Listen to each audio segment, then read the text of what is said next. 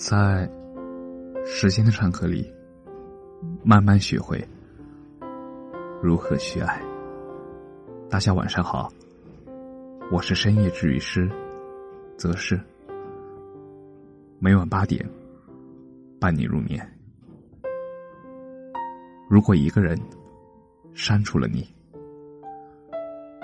如果一个人删除了你，说明你们。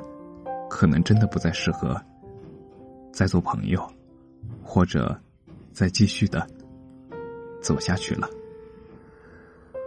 说明从某个时间开始，你的一言一语，他不再感兴趣；你的喜怒哀乐也与他无关了。说明你们曾经的默契和相同的兴趣爱好，也渐渐的发生了改变。有一句话说得好，圈子不同，不必强融。静悄悄的删除，大概就是对这一份友情或者爱情最后的尊重方式。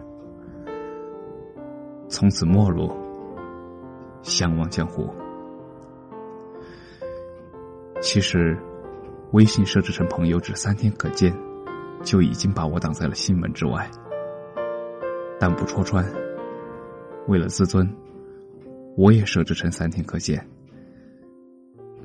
但是心在慢慢变冷，就这样渐行渐远。站在删除人的角度，会发现其实删除还有另一种原因，因为你的朋友圈再也不会和我有相关的情绪，你的那些难过，那些快乐。都和我再无瓜葛了，但还是从心里祝福你，终遇良人伴一生。但是你过得好不好，我真的不想再知道了。我知道，可能删除的那一刻是痛苦的，但是过后是如释重负，回归原点。很自然，很亲切，犹如那一切都是梦境一般。